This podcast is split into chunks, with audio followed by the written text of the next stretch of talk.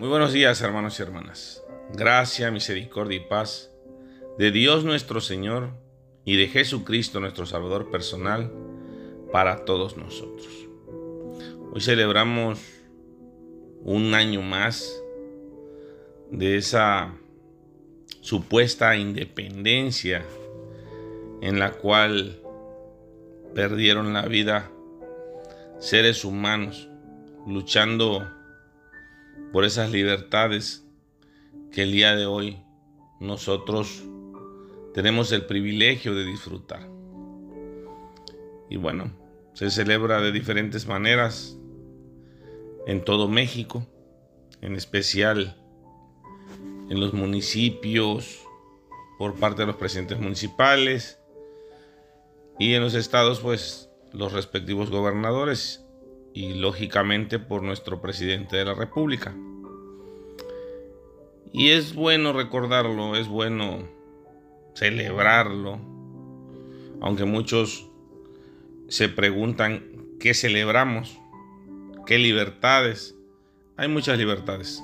Podemos expresarnos, podemos tener acceso a la tecnología, tenemos acceso a trabajo, aunque ahorita con motivo de la pandemia, bueno, hay mucho desempleo, hay mucha pobreza, hay mucha necesidad.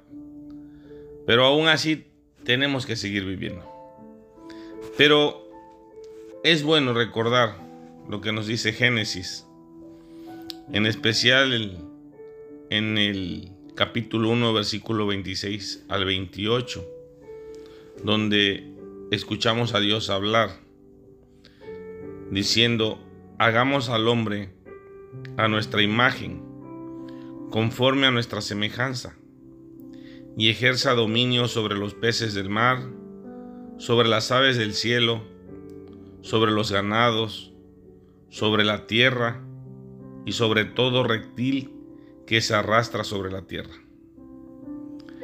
Creó pues Dios al hombre a imagen suya nos creó a todos y cada uno de nosotros a imagen suya.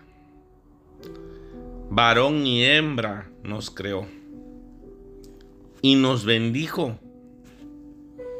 y nos dijo ser fecundos y multiplicarse y llenar la tierra y sojuzgarla ejercer dominio sobre los peces del mar, sobre las aves del cielo y sobre todo ser viviente que se mueva sobre la tierra. Es de llamar la atención, hermanos, hermanas, o de poner atención en que Dios dio dos tareas, tanto al hombre como a la mujer crear familias, poblar la tierra y someter la tierra, pero no al grado de sentirnos dueños, sino más bien como administradores, hermanos, como cuidadores de la creación de Dios todo lo que Dios creó, nosotros tenemos que administrarlo.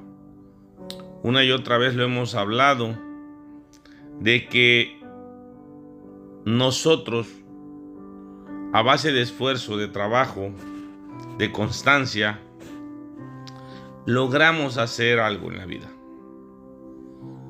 Pero realmente no somos dueños de nada.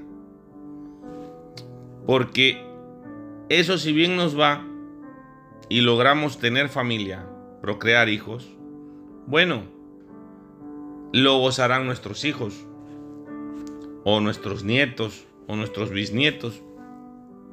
Y los que no procrearon familia, los que no tuvieron esa dicha, ese gozo, ese privilegio de Dios, ¿qué va a pasar con sus cosas?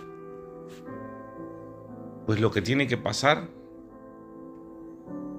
va a pasar a manos de otra gente.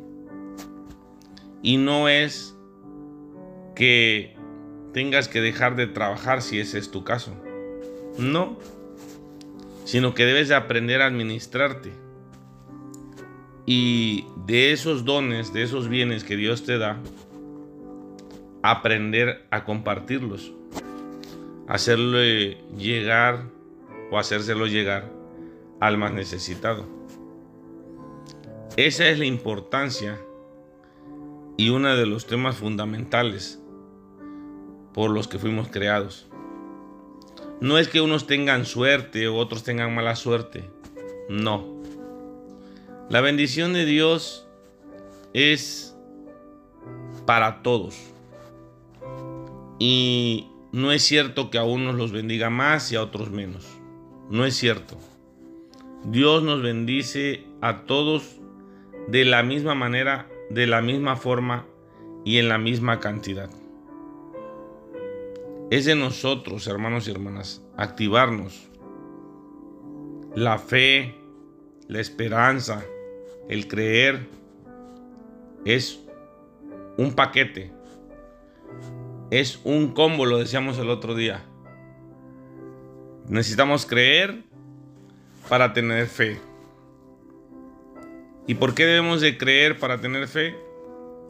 Porque es algo que no vemos, pero que lo creemos. Y al estar creyendo y teniendo fe, e inmediatamente le damos cavidad a la esperanza en nuestro corazón. Y es una de las cosas que a veces no logramos entender o no queremos entender. Porque mientras Génesis nos muestra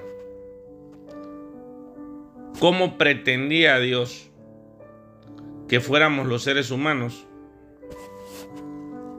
en Génesis 3 nos muestra lo que el hombre y la mujer elegimos llegar a ser. Es muy probable que hayas escuchado la historia del árbol de vida, que Dios le prohíbe tanto a Adán y a Eva comer de ese fruto y que fueron engañados o cautivados por una serpiente que persuadió a Eva una y otra vez hasta lograr que comiera de ese fruto prohibido. Pero no lo logró con un chisme o diciéndole eres la mejor. No. La convenció diciéndole que si comía de ese fruto prohibido, sería como Dios.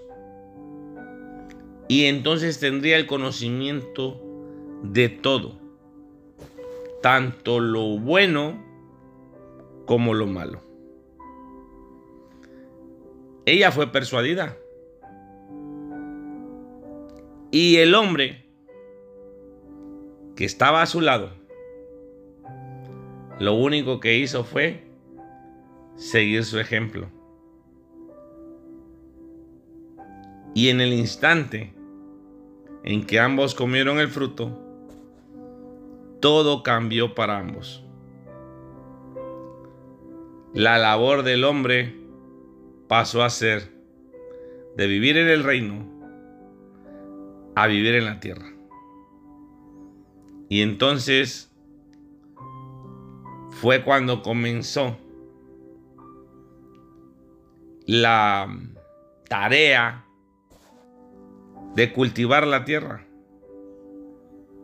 Pero ya no iba a ser en las condiciones en que vivía en el reino. Tendría que lidiar con todas las inclemencias, con todos los obstáculos, con todas las barreras. Parte del castigo a la mujer, a la mujer hermanos y hermanas, fue que su deseo sería para el hombre, pero él la dominaría. Entre las consecuencias de la caída nació el, el patriarcado. En algunos casos, porque también hay matriarcado. Todo ha ido evolucionando la dominación de los hombres a las mujeres ya es casi parte de la historia. Se ha tratado por diversos medios, por diversas leyes, códigos, acuerdos, de una paridad de género. Y es a base de lo que se llama sociedad que es donde inicia la temprana historia humana. Y en Génesis 4 vemos que empieza o comienza a dar continuidad del pecado. Y en Génesis 6, hermanos, dice así. Aconteció que cuando comenzaron los hombres a multiplicarse sobre la faz de la tierra y les nacieron hijas, que viendo los hijos de Dios que las hijas de los hombres eran hermosas, tomaron para sí mujeres, escogiendo entre todas. Y dice Jehová, no contenderá mi espíritu con el hombre para siempre, porque ciertamente él es carne, mas serán sus días ciento veinte años. Había gigantes en la tierra en aquellos días. Y también después que se llegaron los hijos de Dios a las hijas de los hombres y les engendraron hijos, estos fueron los valientes que desde la antigüedad fueron varones de renombre.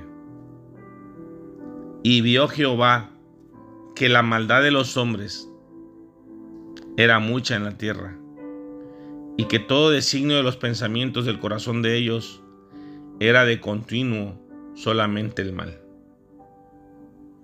Y se arrepintió Jehová de haber hecho hombre en la tierra, y le dolió su corazón. ¡Wow! ¡Qué historia!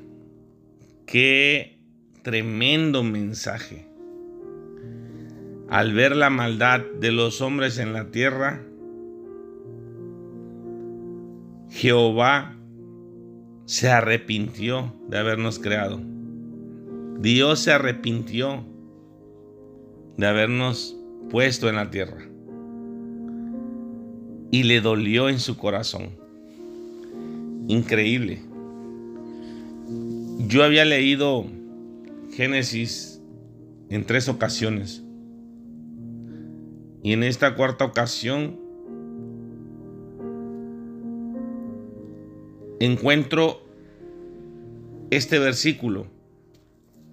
Pero para llegar a él necesitaba yo narrarles todo lo que les dije antes.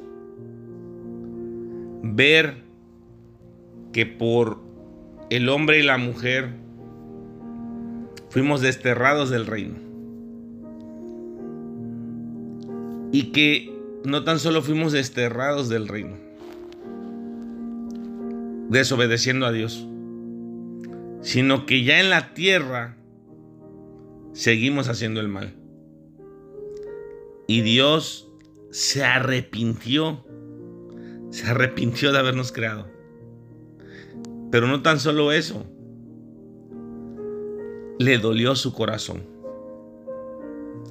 Y como Adán nos llevó al pecado, Jesucristo nos llevó a la salvación. Jesucristo nos limpió, nos lavó y nos puso en las manos de Dios nuevamente. En pocas palabras, por medio de Jesucristo, hallamos gracia ante los ojos de Dios. Y no se nos debe de olvidar eso. Y ya no debemos de hacer que le duela el corazón a Dios. Debemos de ser justos. Debemos de ser humildes.